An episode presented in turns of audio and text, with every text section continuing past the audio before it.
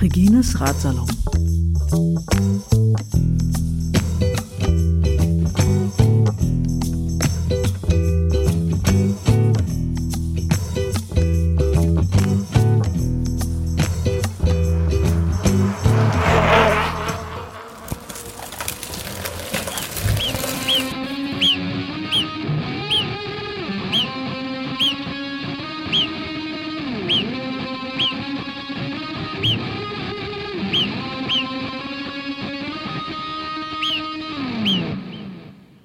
Grüezi, ciao und salü. Das ist Stefan auf dem Weg von Zürich nach Turin, nach Nizza ans Meer, über die Alpen mit dem Gravelrad. Das ist der Prolog. Ich nehme es also auf am Tag, bevor ich fahre. Und ich habe es schon mal aufgenommen und habe es irgendwie technisch nicht hingekriegt. Deswegen kann ich es jetzt nochmal aufnehmen. Und das ist ganz gut, weil seitdem ist doch einiges passiert. Mensch, Mensch, Mensch. Im Moment merke ich doch, bin ganz schön nervös vor dieser fünfwöchigen Reise und äh, frage mich, ist die Kette ordentlich geputzt? Ist das Gepäck leicht genug? Brauche ich doch die Beinlinge? Am Samstag schon soll's, wenn ich im Bildungszentrum Salicina in Maloja bin, nur noch 17 Grad sein. Und dann frage ich mich, wie das überhaupt sein wird. Fünf Wochen meistens alleine in den Alpen, vor allen Dingen ohne die Liebste unterwegs zu sein. Und wie wird sich die Pandemie entwickeln und die politischen Reaktionen da, wo ich dann sein werde? Und dann denke ich auch, ähm, was ein Luxus, das alles denken zu können. Echt wahr. Ja, und als ich das erste Mal den Prolog aufgenommen habe, da habe ich begonnen mit dem Satz, für mich ist Fahrradfahren unterwegs sein und ankommen gleichzeitig. Klar, es ist unterwegs sein, ich trete in die Pedale und es ist eben auch ankommen, weil mich beruhigt es einfach, unterwegs zu sein. Und das merke ich jetzt in den drei Tagen, die ich mich im Wesentlichen mit Gepäck und Aufräumen und Fahrrad in Schuss bringen und sind die Fahrradhandschuhe noch gut genug oder brauche ich nicht doch neue beschäftige. Also in diesen letzten drei Tagen merke ich das ganz deutlich, dass für mich mit dem Fahrrad unterwegs zu sein auch ankommen ist. Was ist denn das jetzt für eine Reise, von der ich euch hier berichten werde? Regine, vielen Dank, dass du das möglich machst. Das finde ich echt toll. Also, ich bin in einem Sabbatjahr. Wow. Das ist was, oder? Ein ganzes Jahr Zeit, in dem ich natürlich viel Fahrrad fahren will. Und ihr könnt euch denken, ähm, dieses Jahr ist jetzt durch die Pandemie geprägt und ich habe mir 25 Mal überlegt, ob ich das nicht versuchen will zu verschieben, dieses Jahr frei. Und ein Freund hat mich sehr beeinflusst, es nicht zu tun, indem er gesagt hat, das Leben ist jetzt und es geht immer darum, ein gutes Leben zu gestalten, egal unter welchen Bedingungen. Und es ist ja auch völlig unklar, was in einem Jahr ist, wie das dann aussehen wird. Wer weiß das schon. Also, mache ich jetzt was Gutes draus.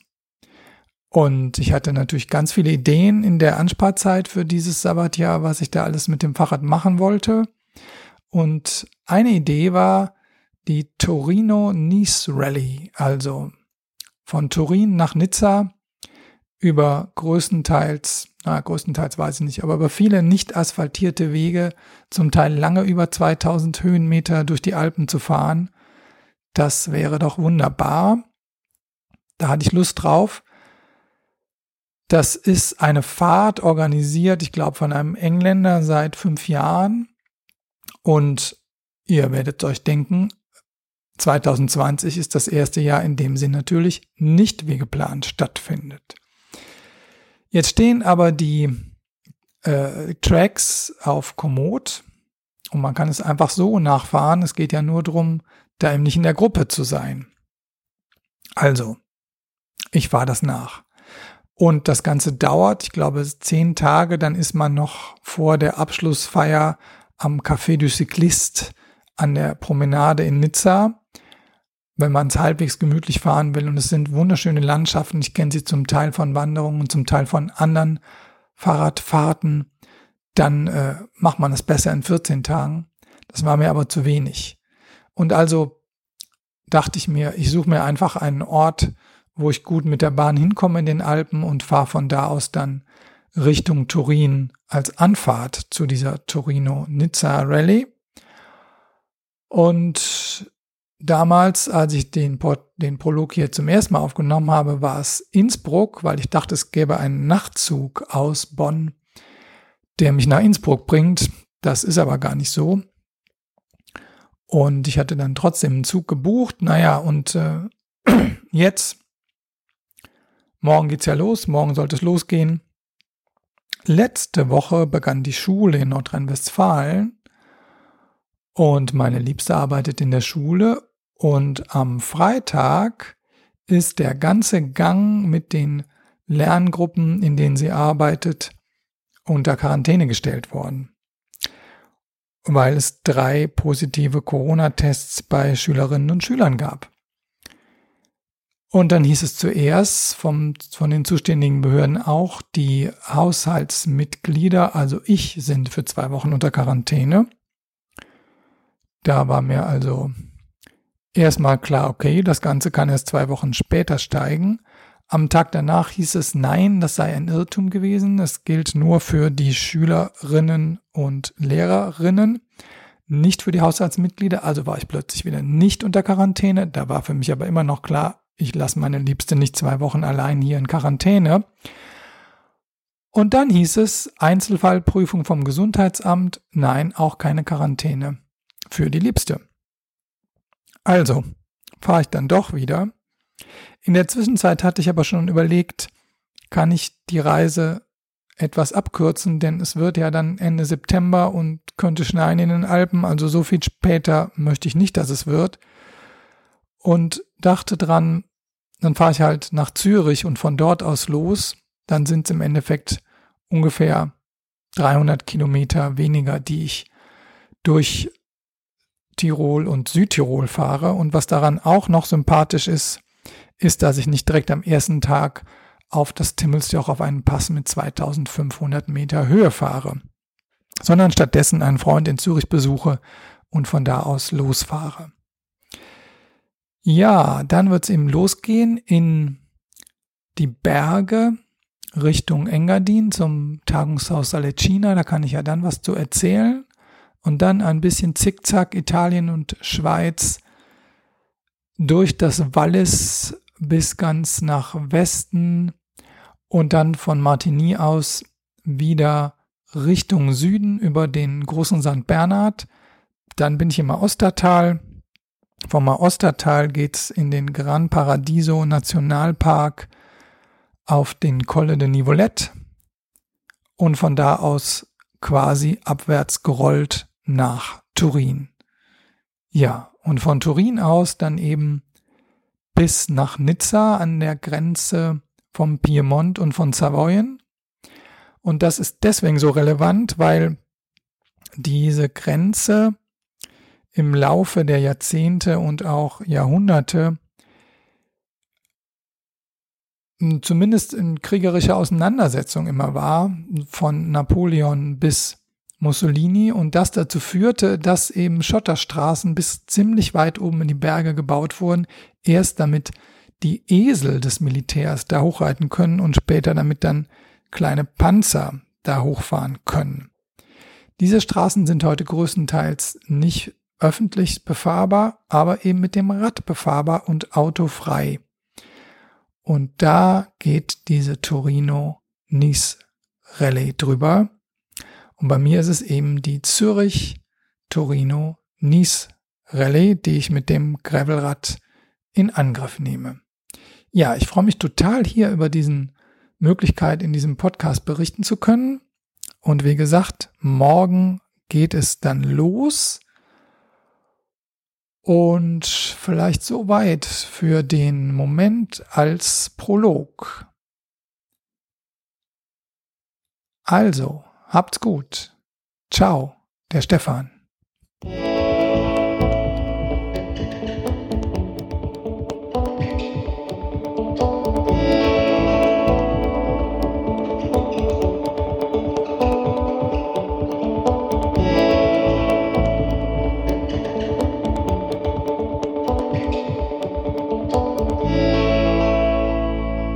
Grüezi, ciao und salü nochmal. Hier ist wieder der Stefan und ich erzähle euch ein bisschen was noch zur Vorgeschichte dieser Radreise durch die Alpen. Als aufmerksame Hörerinnen und Hörer des Radsalons habt ihr in Radsalon 138 sicher mitgekriegt, dass ich es gerne habe, über die Alpen zu fahren. Da habe ich auch ein Buch drüber geschrieben, was es im Kit Verlag gibt und natürlich beim Buchladen bei euch um die Ecke. Und äh, jetzt also schon wieder in die Alpen. Ist das nicht ein bisschen langweilig?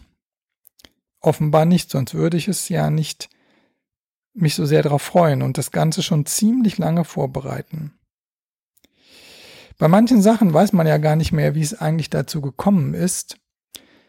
Die Idee dieser Reise hat sich aus meiner Erinnerung aber so entwickelt. Die 2017er Alpenreise habe ich ja durch das Schreiben des Buches 50 Jahre, 50 Pässe sehr intensiv nochmal nacherlebt. Und da hatte ich dann ziemliche Lust, darüber zu reden, also aus dem Buch vorzulesen. Und habe erst dann gedacht, Vorlesen aus Büchern, das macht man natürlich in Buchläden. Das äh, zu versuchen hat sich aber als wenig erfolgreich herausgestellt. Und dann kam mir der gute Gedanke, warum sollte man Bücher über Radreisen nicht in Radreden vorle äh, Radläden vorlesen und habe also eine kleine Tour durch ein paar Fahrradläden in der Region gemacht. Unter anderem war ich bei der schicken Mütze in Düsseldorf. Viele Grüße, Carsten. Ja, und während ich da also las, guckte ich auf so ein schönes Gravelrad. Dazu muss ich sagen, früher, also bis vor circa sieben Jahren, war ich der festen Überzeugung, dass ernsthaftes Radfahren nur auf dieser wunderbaren Erfindung namens Asphalt auch ernsthaft stattfinden kann. Davon, von dieser Weltsicht, haben mich zwei Sachen abgebracht, will ich nicht sagen, aber sie haben sie erweitert, wobei ich immer noch ziemlich gerne über Asphalt fahre und es immer noch eine ziemlich geile Erfindung finde.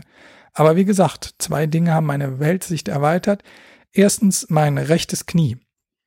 Ich hab's da mit Joseph Beuys. Ich denke grundsätzlich mit dem Knie. Nee, das nicht. Das Knie denkt, aua, auch das nicht. Aber ich hatte eine Meniskus-OP an beiden Knien und auch am rechten Knie und am rechten Knie ist mir leider davon eine kleine Arthrose zurückgeblieben und die lässt mich meistens schmerzfrei sein, aber eben nicht mehr laufen, also im Sinne von joggen, was ich früher im Winter ziemlich gern gemacht habe, denn das mit dem Fahrrad war immer so kalt. Okay, also Fahrradfahren im Winter nicht so gut bisher, laufen geht nicht mehr, was jetzt? Dank meines Freundes Hans Dieter, herzliche Grüße, solltest du das hören, kam ich auf die Idee, man kann ja auch anders Fahrrad fahren als so schnell, dass einem kalt wird im Winter, zum Beispiel mit einem Crossrad, auch Querfeldeinrad genannt oder Cyclocross. Und da hatte ich dann schon eins, bevor das Wort Gravel so in aller Munde war. Dann fährt man über weicheren Boden im Wald, ist windgeschützt und strengt sich auch bei niedrigen Geschwindigkeiten so an, dass es völlig okay ist, kann auch bei Regen fahren, weil man halt da relativ warm bei ist so.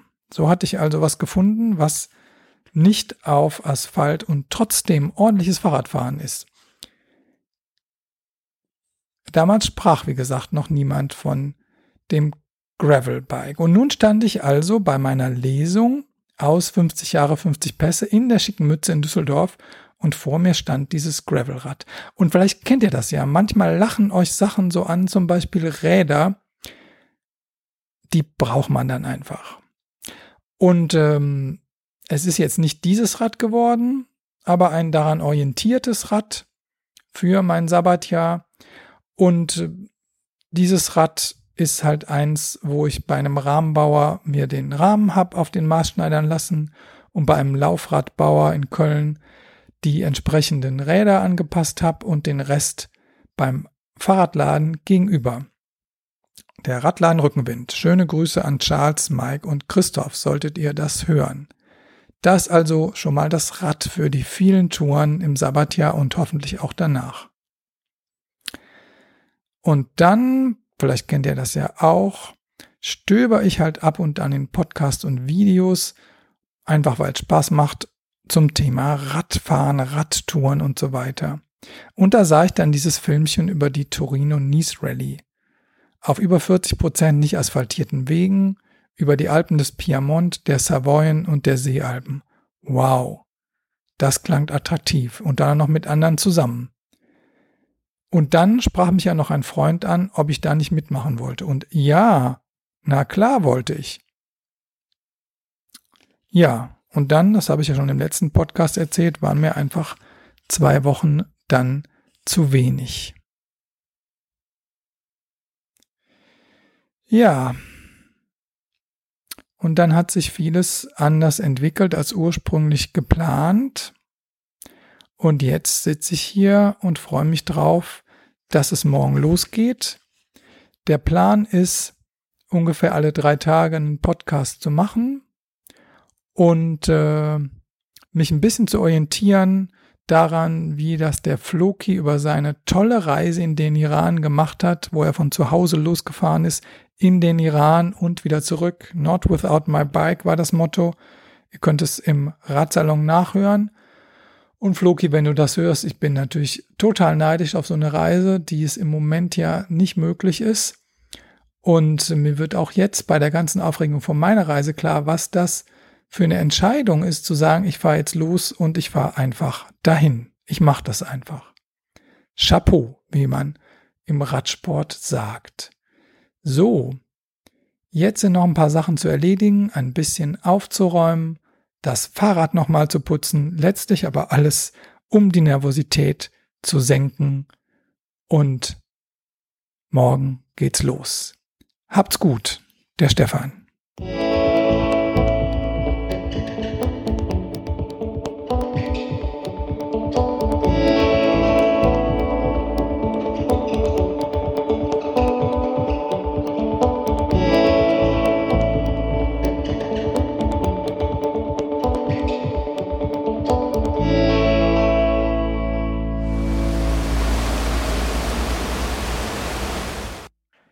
Hi, das ist Stefan und das, was ihr gerade gehört habt, war der Bach vor meinem Zimmerfenster.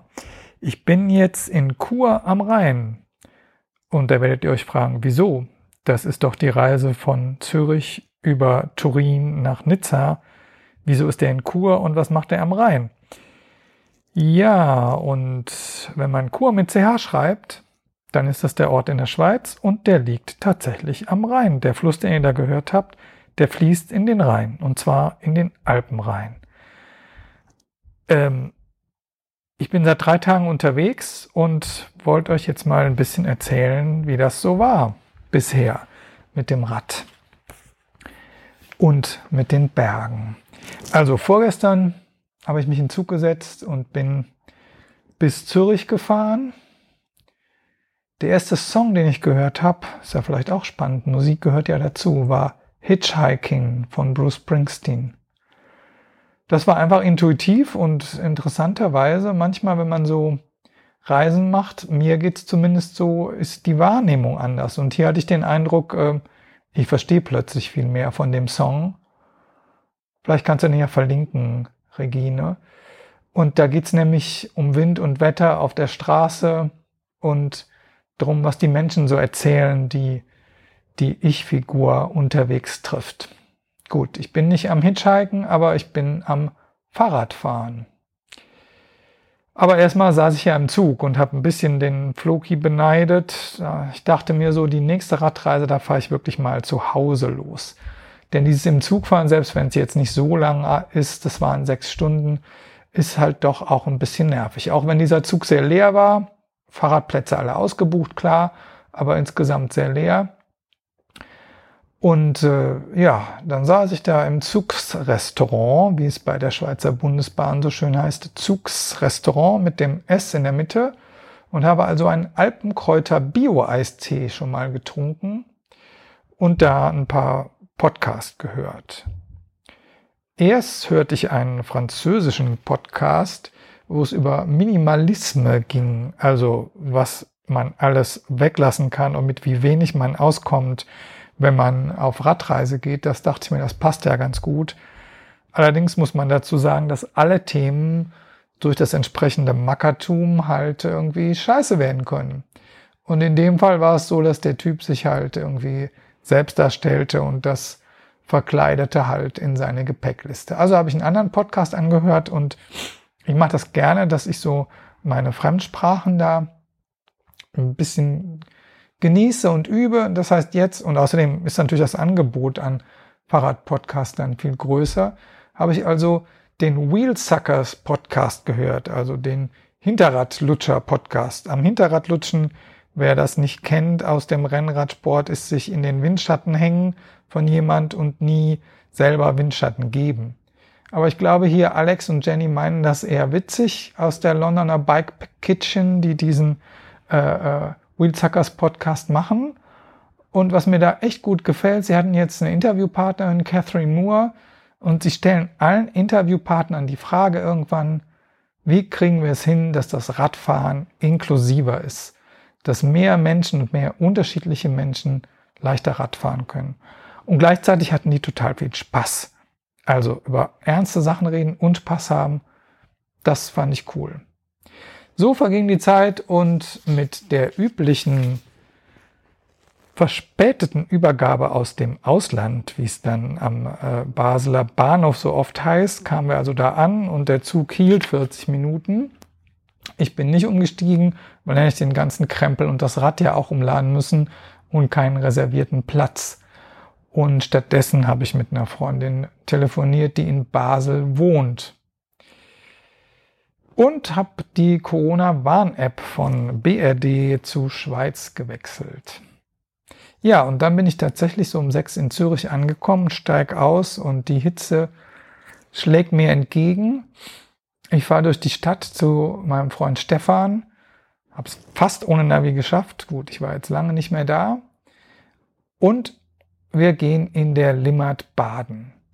Den Fluss als Freibad nutzen, und zwar ein Fluss, der durchaus Strömung hat, als Badi, wie man hier sagt, das finde ich schon unglaublich. Und dieser Fluss fließt im Prinzip direkt vor der Tür von Stefan vorbei. Ist das unglaublich? Wahnsinn, oder? Und wer das vielleicht aus Basel kennt, wenn man im Rhein badet, also man geht ein bisschen flussaufwärts, wirft sich in den Fluss, lässt sich abwärts treiben und geht dann wieder flussaufwärts, entweder um nochmal reinzuspringen oder halt um dann auszusteigen. Und ähm, apropos Minimalisme, ich habe natürlich wenig Zeug dabei, also auch nur ein paar Schuhe, nämlich meine Fahrradschuhe, mit denen man auch ganz gut laufen kann. Mit denen kann ich, will ich aber zumindest nicht in den Fluss springen. Also leiht mir Stefan ein paar Latschen, solche, die so einen Steg haben zwischen den Zehen. Und ich gehe damit und schwimme und gehe zurück. Und ich weiß nicht, ob ihr das kennt, aber da habe ich dann eine Blase zwischen dem großen C und dem zweiten C, die sich voll äh, geöffnet hat und die jetzt irgendwie dadurch, dass sie äh, in diesen Fahrradschuhen äh, steckt, irgendwie den halben Tag dann wieder feucht wird. Naja, großartige Sache. Thema Gesundheit beim Fahrradfahren. Ähm, ja, es geht irgendwie alles, aber zum Beispiel jetzt, ich liege immer nach dem Radfahren dann da und habe irgendwie erstmal keine Socken an, damit das Ganze so ein bisschen trocknen kann. Okay, aber zurück nach Zürich. Also, wir sitzen im Garten, Stefan und ich, und quatschen, haben uns auch lange nicht mehr gesehen. Bis Viertel vor zwölf. Und dann liege ich da am Fenster. Die Fenster sind auf. Ich liege wirklich ziemlich mitten in Zürich, nicht Altstadt, aber irgendwie äh, Kreis 5, wenn das jemand was sagt, und man hört nur den Fluss. Ist das geil, oder? Also, der Verkehr ist beruhigt worden, die Laster dürfen nicht über die entsprechende Straße fahren und äh, ja, geht doch. Ein bisschen Politik macht's möglich. Das war vorgestern. Gestern Morgen. Wahnsinn, wie die Zeit vergeht. Gestern Morgen klingelt also der Wecker um 10 nach 6, denn geplant ist, dass ich mit Vanja Stefans Sohn quer durch Zürich fahre. Er muss zu seinem Gymnasium und das ist auch meine Route und dann kann er mich durch die große Stadt lotsen. Und das tut er auch und zwar ziemlich zügig. Ähm, und ich bin erstaunt, wie viel Verkehr doch in diesem Zürich ist. Und mir wird nochmal klar, wie nötig diese Verkehrsberuhigungsmaßnahmen auch sind, weil hier wird doch sehr, wie soll man sagen, ähm, auf Tuchfühlung gefahren, also näher betonte Autofahrer. Und Stefan hatte mich ja nochmal gewarnt, dass was auch in Deutschland ja eine der Hauptursachen für Fahrradunfälle ist, nämlich das Rechtsabbiegen von Autofahrern, die nicht aufpassen. Äh, hier achten Autofahrer noch weniger auf Fahrradfahrer, die hinter einem sind. Und äh, ja, da passe ich drauf auf ne? und das ist auch so. Gleichzeitig gibt's aber eben coole Fahrradwege. Swiss Mobile, könnt ihr mal nachgucken, das ist irgendwie das Radwegenetz. Radwegenetz und Skaterwegenetz und Kanunetz und Mountainbike-Netz. Und ich habe bestimmt noch was vergessen. Wandernetz wahrscheinlich auch noch. Äh, heute bin ich auf dem Radweg 66. Ich weiß nicht, ob das in Anlehnung an die Route 66 in den USA ist, die ich überhaupt nicht kenne, aber ja offenbar ein Begriff. Auf jeden Fall, diese Route 66 geht an der Goldküste entlang. Vanya fährt vor mir bis nach Küsnacht und biegt dann ab in seine Schule. Zack, ist er weg. Habe ich ihn in Zeitstress gebracht, weil ich irgendwie mein Gepäck irgendwie doch recht ausführlich verteut habe noch? Naja, ich mache erstmal Pause an der Kirche und schaue mir nochmal die Strecke an. Dann fahre ich weiter und sehe an einer Kfz-Werkstatt ein, eine Elektro-Isetta. Kennt ihr die Isetta? Das ist so ein, so ein BMW aus den 50er Jahren, wo man quasi vorne die ganze Vorderseite aufmachte, irgendwie so ein Dreisitzer. Und dann kommt das Känguru. Also die Strecke geht irgendwie durch Dörfer nicht direkt an der Küste des Zürichsees, sondern etwas weiter oberhalb. Und ich weiß nicht, ob ihr wisst, was ein Brockenhaus oder ein Brocki ist. Das ist so eine Art Flohmarkt, die es in der Schweiz häufig gibt. Und hier steht ein Känguru und ist zu verkaufen draußen an so einer Brocki. Okay, ich kaufe nicht das Känguru, sondern fahre einfach weiter durch diese Dörfer, die ja alle eigentlich irgendwie zur Agglomeration Zürich gehören. Doch es gibt hin und wieder tatsächlich Landwirtschaft und diese Landwirtinnen und Landwirte verkaufen ihre Produkte auf Tischen am Wegesrand. Also da steht dann zum Beispiel äh, äh Tomaten, Gurken und daneben eine kleine Kasse und man nimmt sich und tut was in die Kasse. Ich nehme eine krumme Gurke und fahre weitere Höhenmeter, denn es geht hier relativ häufig auf und ab. Ich denke echt drüber nach, ob ich nicht doch vielleicht unten am Fluss lang, äh, am, am See lang fahren soll, aber gleichzeitig ist der Weg auch so schön. Außerdem, vielleicht kennt ihr das auch bei Radreisen, bin ich dauernd mit dem Gedanken beschäftigt, hm, davon könnte ich jetzt mal ein Foto machen. Zum Beispiel tauchen die Alpen im Hintergrund auf dann das erwähnte Känguru, ne? dann ein Auto mit der Aufschrift Radrennfahrer.ch. So komme ich aber irgendwie nicht voran, wenn ich irgendwie alle fünf Meter ein Foto mache. Also lasse ich ein paar Motive aus. Gleichzeitig denke ich aber an eine andere Reise zurück, wo ich im Nachhinein es bereue, dass ich ein Motiv nicht fotografiert habe, was mir noch lange im Sinn geblieben ist. Nämlich da hat die Verkehrswacht darauf hingewiesen, Ralenti y profitez de votre voyage jusqu'au but. Also verlangsame und äh, genieße, profitiere von deiner Reise bis zum Ende. Das war eine Reise zu meinem 50. Geburtstag und das hat mich da sehr berührt. Also jetzt nicht aus verkehrstechnischer Sicht, sondern im übertragenen Sinne. Und auch die Schweizer Verkehrswacht und Polizei hat so eine Botschaft für mich. Jetzt bin ich ja in einem Sabbatjahr und der Touring Club Swiss und die Schweizer Polizei sagen mir, halt, bevor es knallt. Bremsen Sie nicht nur ab, halten Sie ganz an. Halt, bevor es knallt. Bremsen Sie nicht nur ab, halt ganz an. Halten Sie ganz an. Da bleibe ich dann doch stehen und mache ein Foto und frage mich, was das für mich bedeuten soll. Und dann fahre ich weiter. Dörfer rauf, Dörfer runter mit echt meist wenigen Autos. Hin und wieder muss man halt eine Straße kreuzen, aber die kriegen es echt gut hin, dieses Swiss Mobile Netz, dass da kleine Wege vernetzt sind. Das Problem an diesen Dörfern und Dörfern und Dörfern ist, äh, man fährt irgendwie nie richtig über Wald und Feld. Mit anderen Worten, äh, ich müsste mal zum Klo. Was jetzt? Hier anhalten? Naja, passt irgendwie alles nicht. Ich stehe wieder mal an so einem Landwirt-Verkaufsding. Hier kann man zum Beispiel eine Schachtel Eier mit einer christlichen Botschaft drauf, also auf der Verpackung kaufen. Das mache ich nicht. Stattdessen kaufe ich mir ein paar Kekse und fahre doch noch weiter, weil irgendwie das ist so unübersichtlich und hier könnten dauernd Leute kommen. Dann kommt aber die entscheidende Botschaft. Kaufen Sie sich Ihr Glück. So einfach ist das also. Man kauft das Glück einfach. Die Botschaft ist allerdings von der Gärtnerei. Also es geht darum, Blumen zu kaufen oder einen Kaffee. Ich kaufe den Kaffee und damit das Recht, die Toilette zu benutzen.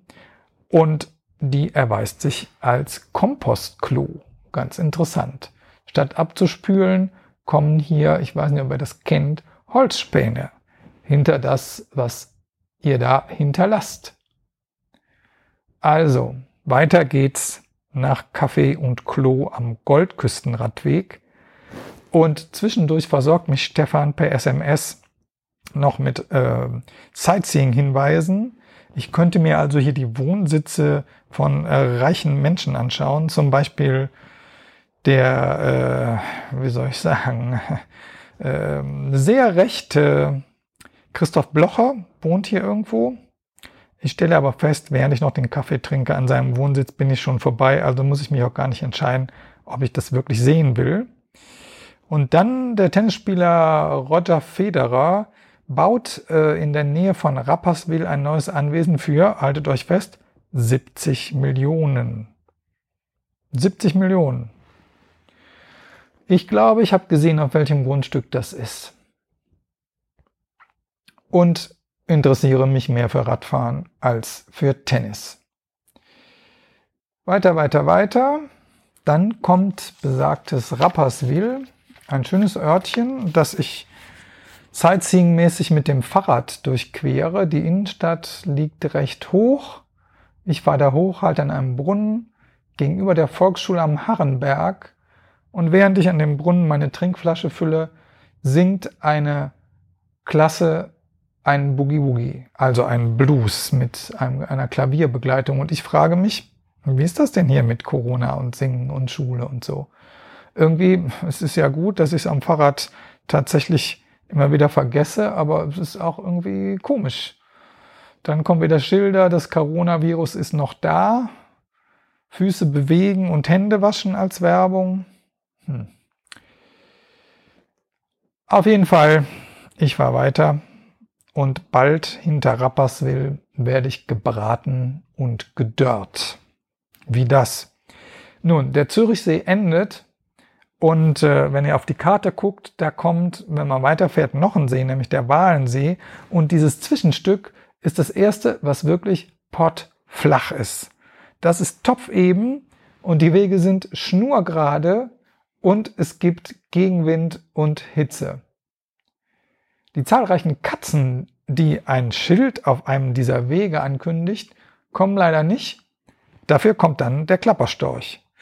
Nein, ich erlebe keine Live-Geburt am Wegesrand, sondern Störche, tatsächlich Dutzende Störche, die auf einem Feld, äh, wo gerade das Heu gewendet wurde von einem Bäuerinnen-Bauernpaar in zwei Traktoren, die also in diesem gewendeten Heu gucken die Störche, was denn für sie übrig geblieben ist.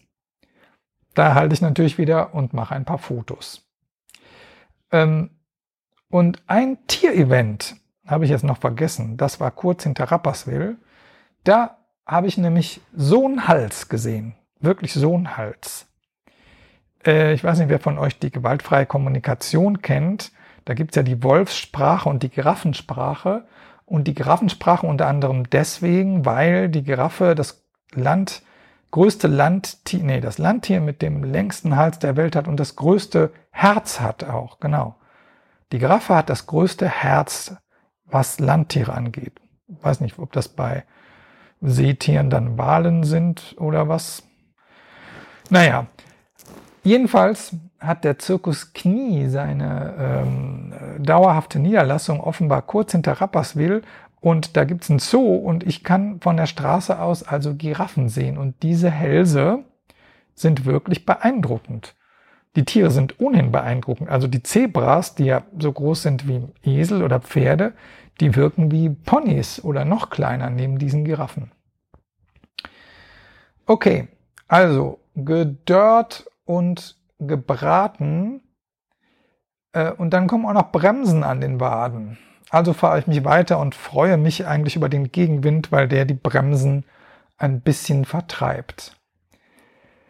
Zwischendurch fahre ich an einem Kanal lang, auch schon ein bisschen über Schotter. Und an diesem Kanal kommen Gummiboote und wie heißt das, wenn man so Stand-up-Pedal und so. Und dazu hatte Stefan mir eine ganz interessante Geschichte erzählt. Also der Kanal ist zwischen dem einen See und dem anderen See, nehme ich an, aber das ist nicht die Geschichte, sondern dieses, dass die Leute so Gummiboot-Touren machen, das ist wohl darauf zurückzuführen, dass es vor ein paar Jahren ein Buch mal gab, äh, was diese Gummiboot-Touren in der Schweiz promotete. Und dann hat das total gebucht, geboomt. Ne? Und jetzt bei der Hitze und Corona und so, jeder auf seinem Gummiboot mit ein, zwei Leuten, das äh, ja, sieht cool aus. Ich weiß auch nicht, warum ich da nicht in den Fluss springe. Wahrscheinlich, weil ich irgendwie weiter will und zu dem Ort, den Stefan mir empfohlen hat für die Pause. Nämlich das Lago Mio. Lago Mio, oh Solo Mio, nee, Lago Mio. Also plötzlich kommt der Walensee ich werde weiter gedörrt und gebraten, aber jetzt esse ich was Gebratenes, nämlich einen Quinoa-Burger in einem, äh, ja, so eine Art Biergarten. Das ist nämlich das Lago Mio. Und danach suche ich halt einen Platz zum Baden. Dabei stelle ich erstens fest, dass hier alles ziemlich voll ist.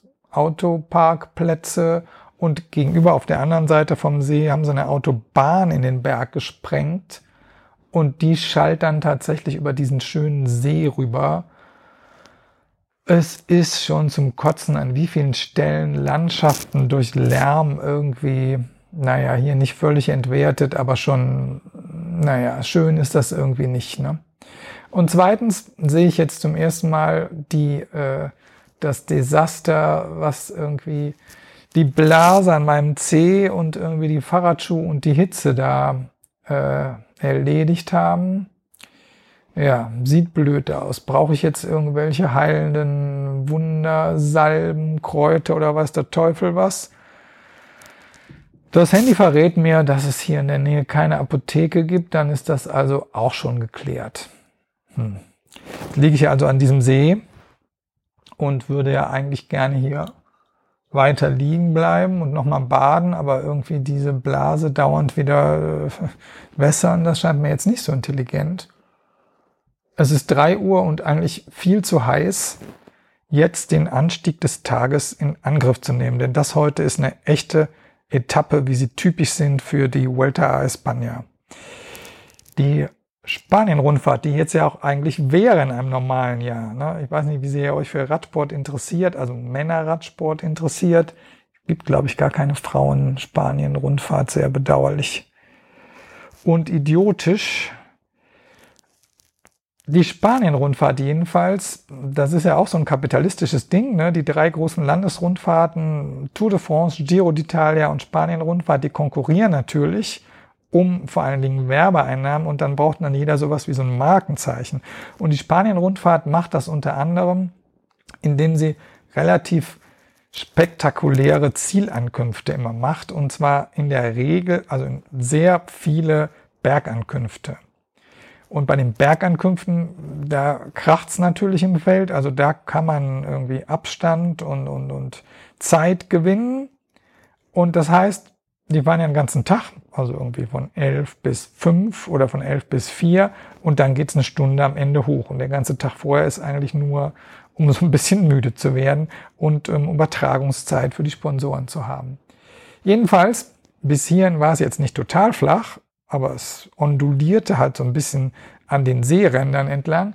Jetzt aber geht's in den Kurort Amten hinauf und zwar 800 Höhenmeter 15 Uhr 32 Grad. Optimal, oder? Ich fülle nochmal die Trinkflaschen auf, was ich gut machen kann, denn an, den, an einigen Bushaltestellen gibt es öffentliche Toiletten. Ist das cool, oder? Also öffentliche Infrastruktur äh, ist möglich. Herr Nachbar, das wäre doch auch cool, sowas bei uns. Ja, ich fülle nicht nur die Trinkflaschen auf, sondern mache auch das Trikot nass und ziehe es dann wieder an. Bei der Hitze ein bewährtes Mittel. Trotzdem ist es so heiß, ich kann da nicht am Stück losfahren. Dazu sind noch Straßenarbeiten, also heißer Asphalt, der da irgendwie aufdampft. Ich muss echt, ich glaube, vier oder fünfmal Pause machen, weil ich so einen Herzschlag habe, dass ich so bei der Hitze nicht weiterfahren will. Was mich beruhigt ist, ich bin nicht der Einzige, der das so macht. Es gibt auch andere Radler und wir fahren immer wieder aneinander vorbei. Einmal sehe ich einen in einer winzigen Bushaltestelle, äh, zusammengekauert sitzen und ich frage im Vorbeifahren, hey, alles okay? Ja, ja, sagt er, alles okay, er macht nur eine Pause. Dann sitzt ein Bauer im Schatten vor seinem Haus, ich fahre vorbei und er sagt, hast du es nicht heiß? Doch, sage ich, und wie? Und fahre auf die nächste Seite in den nächsten Schatten und der Rennradler aus der Bushaltestelle fährt wieder vorbei. Wir wechseln ein paar Worte über die Hitze. Auf 1000 Meter über Normalnull kommt dann der Ort Amden und ich gehe erstmal in den Supermarkt, weil der ist schön gekühlt. Ah, herrlich. Nachdem ich da schon was gekauft habe, fällt mir aber ein, dass der Stefan mir gesagt hat, eigentlich sollte man nicht in diesen Ketten-Supermarkt gehen, auch wenn es ein kleiner ist, sondern in das Geschäft der lokalen Molkerei und da was kaufen. Okay, dann kaufe ich da halt auch noch was. Da steht ein Stück Kuchen, das nehme ich, das sieht gut aus. Ich gehe an die Kasse und ich hoffe, dass die Verkäuferin mir mein Entsetzen nicht allzu sehr angemerkt hat, als sie sagt, dass dieses Stück Kuchen 8 Franken 80, also ungefähr 8,80 Euro kostet. Okay, ich bin in der Schweiz. Beim Rausgehen sagt mir eine andere Kundin, Nice bike, are you going far? Und ich sage zum ersten Mal, yes, I go to Nice, Nizza. Zum ersten Mal auf dieser Reise. Habe ich das eigentlich schon selber wirklich registriert? Geht es euch manchmal auch so, dass es so unwirklich ist, wenn ihr unterwegs seid, dass man das selber gar nicht, gar nicht immer registriert, was man da eigentlich macht?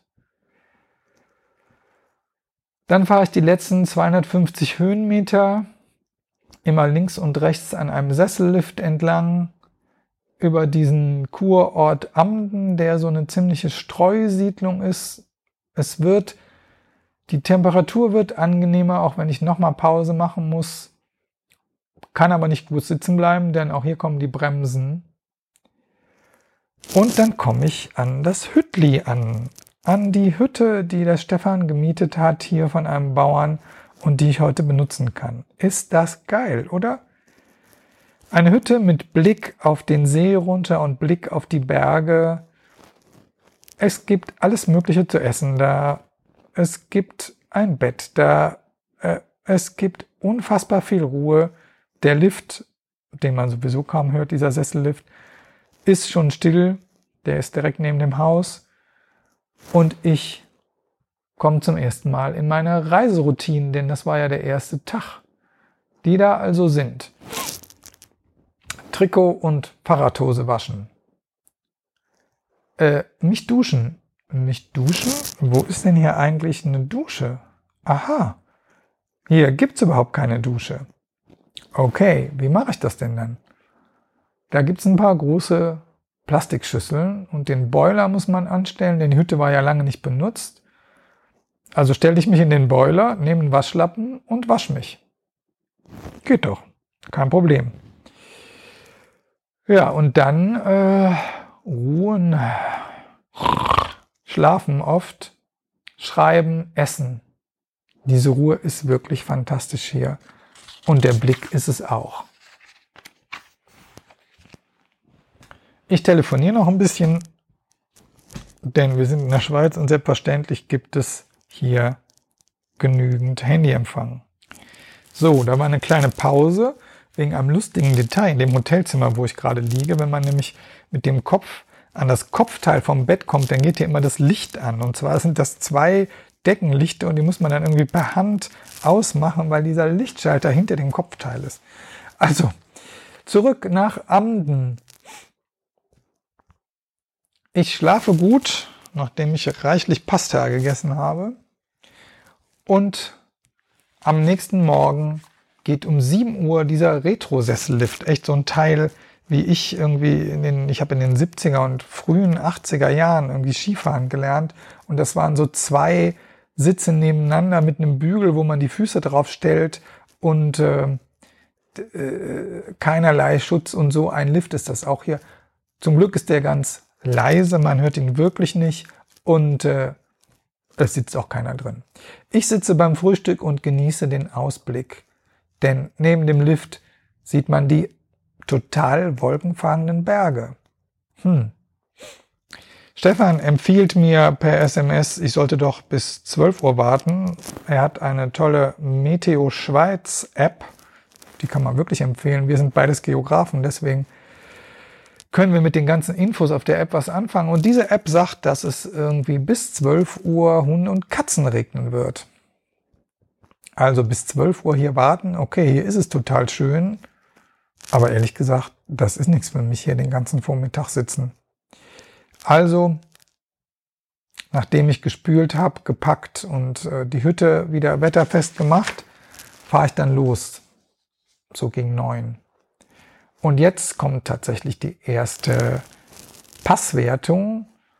Es geht über schmale Asphaltstraßen. Manchmal muss ich halten, um Autos vorbeizulassen, denn rechts ist ein Elektrozaun und links ist der steile Berg auf den Pass namens Hinterhöhi. Hinterhöhi ist 1421 Meter hoch. Vorher regnet es schon ein bisschen. Also Stefan hatte doch recht so. Ne? Ich fahre trotzdem weiter. Hinter Hinterhöhi kommt der erste Bergschotter, mein erstes Bergschotter-Abenteuer. Äh, das geht ganz gut und ist wunderschön hier.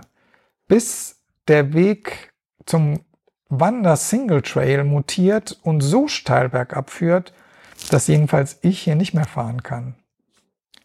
Also kommt jetzt was ganz Modernes, nämlich Bike and Hike. Mit anderen Worten, ich schiebe das Rad bergab über einen holprigen Wanderweg, steil bergab über einen holprigen Wanderweg, gar nicht so leicht. Und diese Wanderwege in den Alpen, die gehen ja über Alpen, also über Almen, über Viehgebiete. Äh, und damit dieses Vieh nicht ausbüchst, vielleicht habt ihr das auch schon mal erlebt, wenn ihr hier wandern wart, gibt es halt Zäune. Und diese Zäune, die Wanderwege gehen da durch, die haben dann so Schleusen. Also da ist dann so ein Plastikteil, womit man den, diesen Elektrozaun öffnen kann. An dem Plastikteil kann man anpacken, das ist isoliert. Man geht durch und macht es dann wieder zu. So. Und das Ganze im steilen Gelände mit einem Fahrrad mit 12 Kilo Gepäck in der einen Hand und diese Elektrozaun, Plastikteil in der anderen Hand. Lange Rede, kurzer Sinn. Zweimal bekomme ich da eine gezockt. Nicht angenehm, aber ist auch gut zu wissen, dass man nicht gleich tot umfällt und das auch überlegen kann. Als ich wieder auf einem fahrbaren Weg bin, kommt dann doch starker Regen.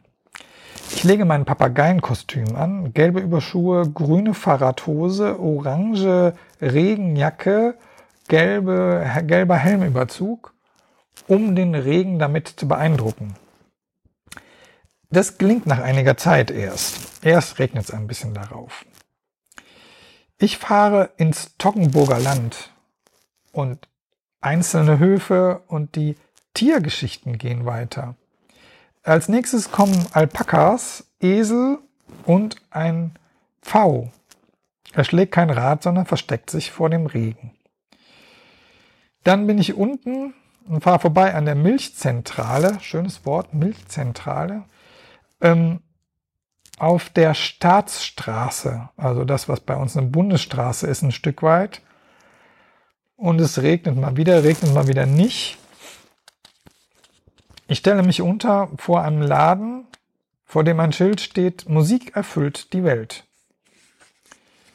Ja, und meine Welt ist gerade halt von Regen und Bergen erfüllt und äh, soll ich jetzt also warten, bis es wieder trocken ist? Der Blick in das, oder im Trockenen warten, äh, ne, bis sich die Schäfchen ins Trockene, nein, also warten, bis es wieder trocken ist. Der Blick in das Café gegenüber äh, lässt mich lieber weiterfahren und dann hört der Regen auch wieder auf.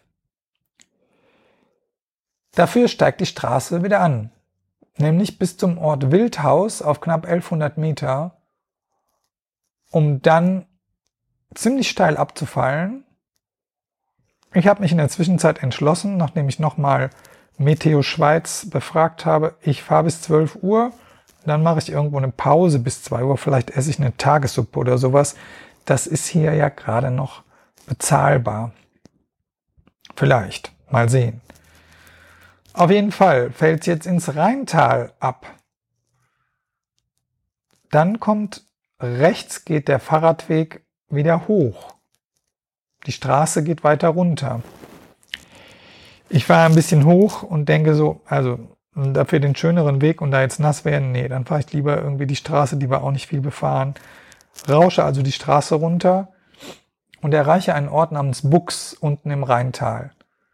Das Tal ist total ein breites Gletschertal und wie so häufig in den Alpen, hier gibt's alles. Große Orte, Autobahn, Gasleitungen, Zugleitungen, Industrie, herrlich. Auch kleine Dörfer. Auf jeden Fall sitze ich in Bux an einem See und esse das Stück Kuchen für 8,80 Franken und der Regen bleibt aus. Und die App hat sich auch beruhigt. Es kommt überhaupt kein Regen mehr. Also fahre ich weiter bis zu meinem Tagesziel Kur das sind noch 40 Kilometer. Zum Teil fahre ich den Rheinradweg lang. Der Alpenrhein, der hin und wieder erläutert wird. Was für ein Luxus. Hier gibt es sogar einen Schotterweg und einen Asphaltweg. Ich probiere beide aus und stelle dann fest, dass Asphalt doch eigentlich für jemanden, der K.O. ist, wie ich von gestern noch, durch diese Hitze und die Höhenmeter, eine ganz gute Erfindung ist. Ab und an führt der Weg leider auch an der Autobahn am Rheintal vorbei und äh, eine Abfahrt geht zu Heidi. Tatsächlich, äh, ich weiß gar nicht, ob das jetzt die Original Heidi oder die Autorin ist, auf jeden Fall in Maifeld oder Mainfeld gibt es dazu so ein Museum, das ich rechts liegen lasse, um geradeaus weiterzufahren und in Landquart auf Ausschuss zu stoßen. Also jetzt nicht Kehricht, wie Müll in der Schweiz heißt, sondern ein Outlet Center. Mitten, also nicht mitten in der Landschaft, sondern in Landquart steht also dieses Outlet Center, wo man alle möglichen Marken billiger kriegt. Mich versuchen sie zu locken, indem gleich die erste Marke so eine Outdoor-Marke ist. Ich gehe aber natürlich trotzdem nicht dahin, denn dies hier ist eine Radtour und ich will ja irgendwie vor dem Regen ankommen und bin auch ziemlich K.O. Aber es gibt ein Fotomotiv. Da ist in der Einfahrt zu diesem Outdoor Center in großen Buchstaben Love geschrieben, die so von innen beleuchtet sind. Äh, was das jetzt mit Outlet zu tun hat, weiß ich nicht. Auf jeden Fall mache ich ein paar Fotos von mir und dem Fahrrad davor. Auch auf meinem Fahrrad steht nämlich, es ist ein Maßrahmen, den ich also habe mir bauen lassen, steht nur ein Wort und das Wort ist Love, das wichtigste Wort der Welt.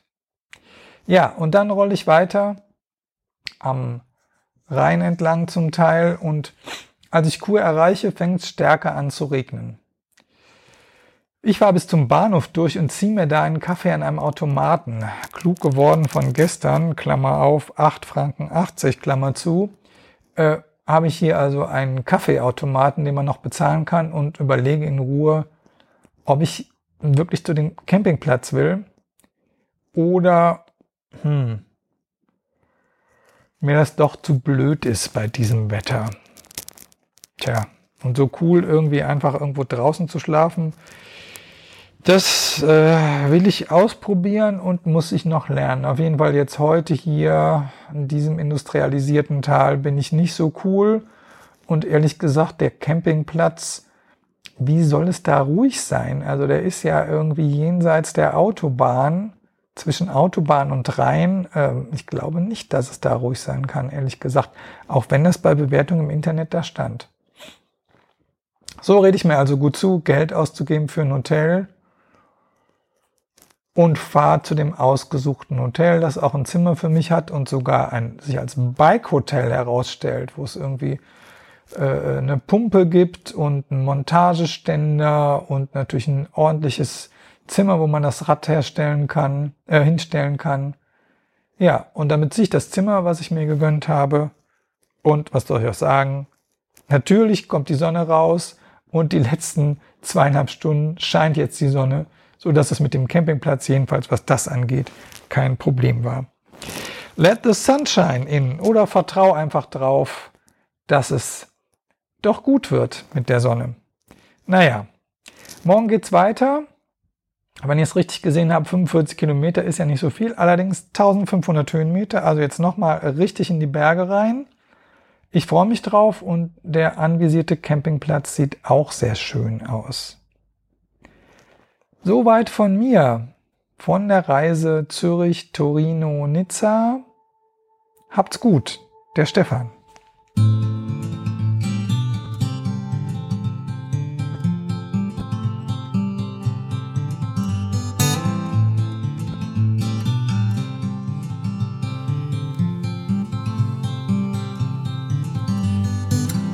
Maybe you're tired of the waves that come and knock you off your feet. I'd long to see you on a day when you won't drown.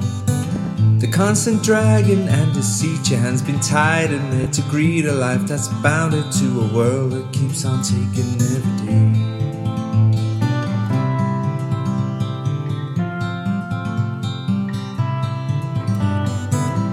Maybe you're tired of the strains, the lonely highs, the constant rains that seep right through you on the days you're coming down. Maybe relying on horizons where the skies they fill with diamonds ain't surprising that the love that you have lost is in your mind. We go, we'll take the highs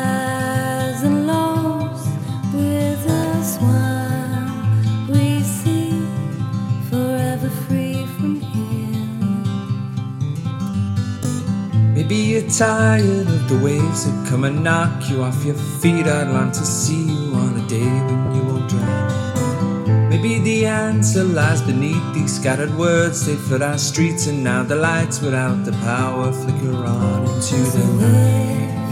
We go, we'll take the highs